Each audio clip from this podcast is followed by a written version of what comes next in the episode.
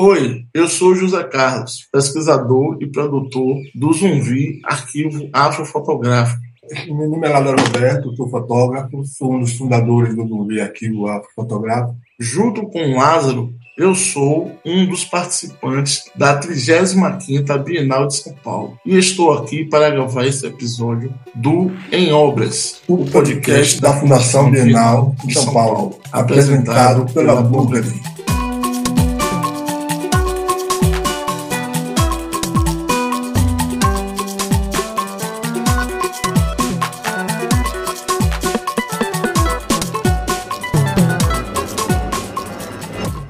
A gente vem tendo muitas curadoras e curadores negros, né? Um desses curadores foi Diane, né? E logo também a gente conhece o Hélio. Então, o convite da Bienal veio através do, do Hélio, né? Assim, a gente, antes do, de a gente conhecer os, os curadores negros, de a gente migrar para o caminho da arte, a gente trabalhava muito com um acervo com perspectiva histórica, né? Dele ser uma fonte para antropólogos, historiadores, né? pessoas negras que quisessem estudar a história negra. Então, a gente trabalhava nessa na conservação do acervo para essa finalidade, né? Talvez uma finalidade comercial, de estampar um produto, alguma coisa. Nesse mundo mesmo da educação, o acervo ele tem esse viés educativo. Então, a partir de 2018, o acervo ele passa a prestar esse serviço para a arte, né? Embora não é que a gente não soubesse que a fotografia era arte, mas esse campo, a gente não era absorvido por esse campo. A Bienal, para a gente, assim, está sendo um espaço de, de se mostrar para o mundo, né? Do total de 30 mil imagens que compõem o acervo, foram escolhidas 70 imagens para participar da Bienal. Dessas fechou em 42 imagens. Foi um processo né, de passar um bom tempo aqui mergulhado dentro do acervo, né, escolhendo temáticas. Né. Essa, essa escolha das fotos foi assim, permeada de grande emoção, né? porque imagine para Lázaro, dentro dessas 30 mil, ele escolheu 3 mil. Né? É. Assim, é um apelo muito grande que o artista tem com sua obra. Né? Assim, embora as 30 mil é, não seja dele, em torno de 20 mil, né? dele, o resto são dos outros fotógrafos também. Né? E o Zumbi é constituído de oito fotógrafos, né? assim, pessoas que doaram, que passaram pelo acervo, pessoas negras e foram deixando. E aí, essa emoção, né? Eu tive várias respostas assim, de, de, de pessoas né, que, estavam, que estavam lá trabalhando, ou mesmo depois que a gente foi embora, né? A gente, o Hélio às vezes falava para a gente, né? Instagram ou outra coisa, né? Que os trabalhadores da Bienal gostaram muito do, do meu trabalho, né? Como se tivesse elegido né, meu trabalho como não dos melhores, mas os que mais tocou neles, né, dos, dos próprios trabalhadores, né, que identificaram na realidade, né. E aí isso me, isso me eu fiquei muito satisfeito com isso, né? porque assim, eu levei muito tempo sem expor, né? Muito tempo mesmo com essa minha visibilidade. Eu só produzia e guardava, produzia e guardava. E muita coisa minha, eu sempre trabalho muito com temática e tal. E, e, e eu que eu venho fazendo, né? Principalmente depois de 2015, quando a gente consegue ter um computador e um scanner, né? Que eu se a passa a ver a fotografia de outra forma, eu, eu vou muito pelo, pelo que me move, pelo, pelo, instante, pelo, pelo instante do que está acontecendo naquele momento onde eu digo que nesses 40 anos de fotografia eu descobri uma afro-maneira de fotografar, de sempre, sempre estar tá atento a essa coisa da memória, da história, da pessoa negra, do homem negro, da mulher, da mulher negra, eu, eu demorei muito para me sentir artista, entendeu? Porque a minha fotografia é uma fotografia muito de rua, entendeu? Eu falei, hoje, hoje eu entendo que isso não é, não é porque é uma fotografia de rua que a arte não está ali, entendeu?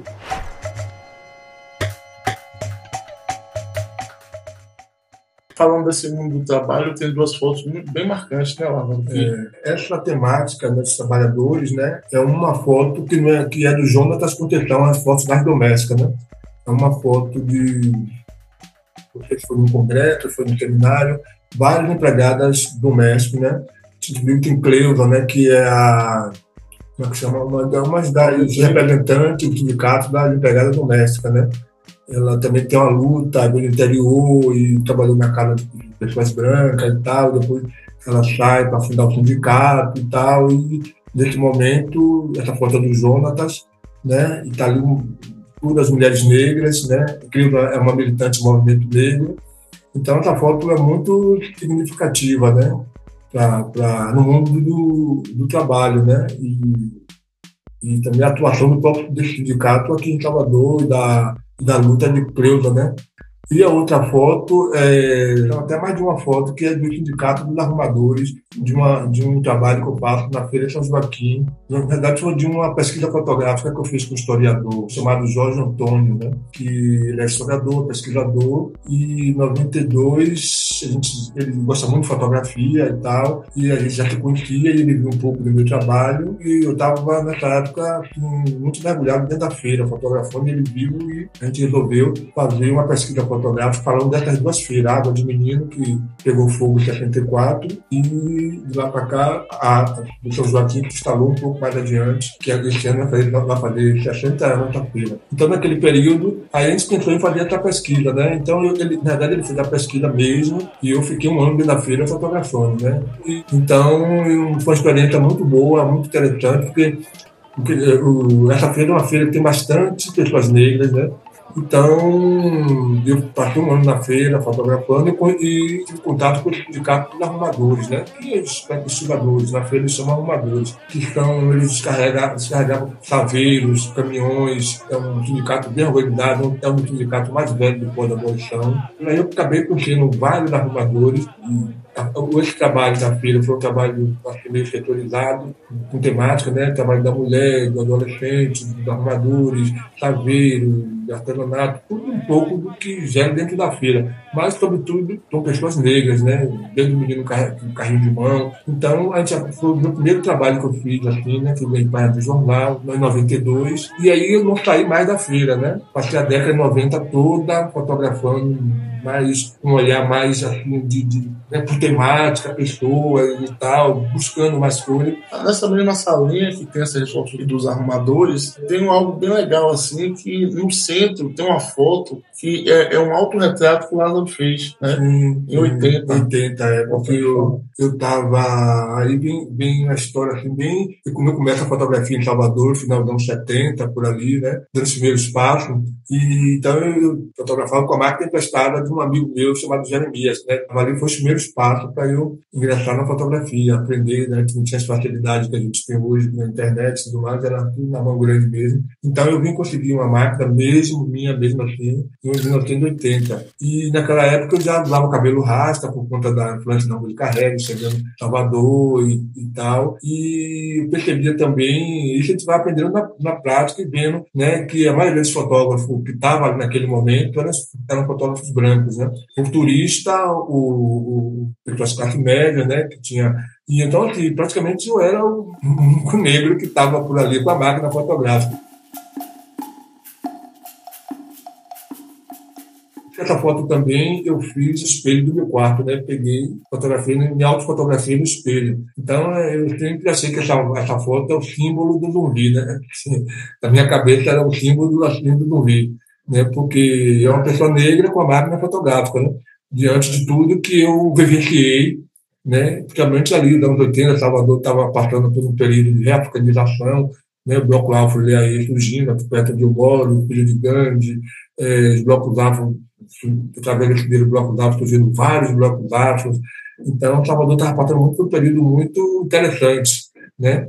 Então, todas essas coisas eu percebi na minha própria exercício da fotografia, né? Então, isso me traz lembranças, história, memória e aprendizado, né? Ali, ali, ali explica mais ou menos o que é o Vuvi, o que é o Vuvi, o que é esse arquivo, né? Ali está o Vuvi, né? um arquivo criado por três homens negros, né? Jovens negros na época, né? na cidade de Salvador, que não sabia bem o que, é que queria, vamos criar um arquivo, fazer fotografia para o futuro, assim que a gente falava, e isso está se cumprindo, né? Eu, eu acho que o futuro, em relação à estética negra, eu acho que posso dizer que está começando agora, né? Está começando agora, eu digo porque tem mais de 30 anos que eu fotografo essa temática, então hoje está está vendo a juventude, principalmente, assim, de meninos, de meninas, até assumindo seus cabelos, usando da forma que quer, da forma. Então eu digo, né, isso está mudou, né? Está tá mudando, né? Está mudando. Espero que não seja motivo, mas parece não é, entendeu? E isso eu digo que é fruto do movimento negro e dos blocos afro, né? de alguma coisa tinha que surgir nesses 40 anos, né? Eu acho que o futuro é agora, né? Porque, assim, Lázaro lutava por isso há 30 anos atrás, há 40 anos atrás, né? Ele é testemunha viva, ocular, porque ele estava lá, ele fotografou, ele viu, ele viveu, ele teve cabelo black, teve cabelo dread, rasta, né? o dread é o rasta, né? Então, assim, essa foto, inclusive, que ele está colocando do, de 80, que ele fez um autorretrato, ele era um homem rasta, entendeu? Então dá para você ver os dreads assim na foto, ele com a máquina na mão, sabe? Então, naquela época era sinônimo de rebeldia. Hoje já não é tanto, né? Então, eu acho que o que Lázaro tem construído é essa pesquisa sobre estética, né? Sobre a, definição de, do que é cada coisa eu acho essa transformação bem legal e a arte tem servido para isso, né? Para dar autenticidade, para que as pessoas vejam de uma forma afirmativa.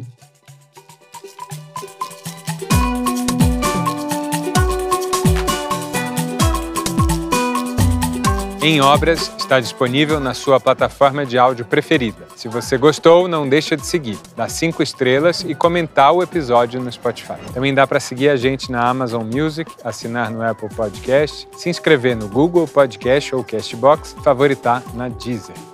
Assim você recebe uma notificação sempre que tiver um novo episódio. Este podcast é realizado pela Fundação Bienal de São Paulo e apresentado pela Bulgari. Foi idealizado por Caroline Carrion, Felipe Lago e a equipe de comunicação da Fundação Bienal de São Paulo, produzido pela Trovão Mídia. A trilha sonora original é do Pedro Vituri.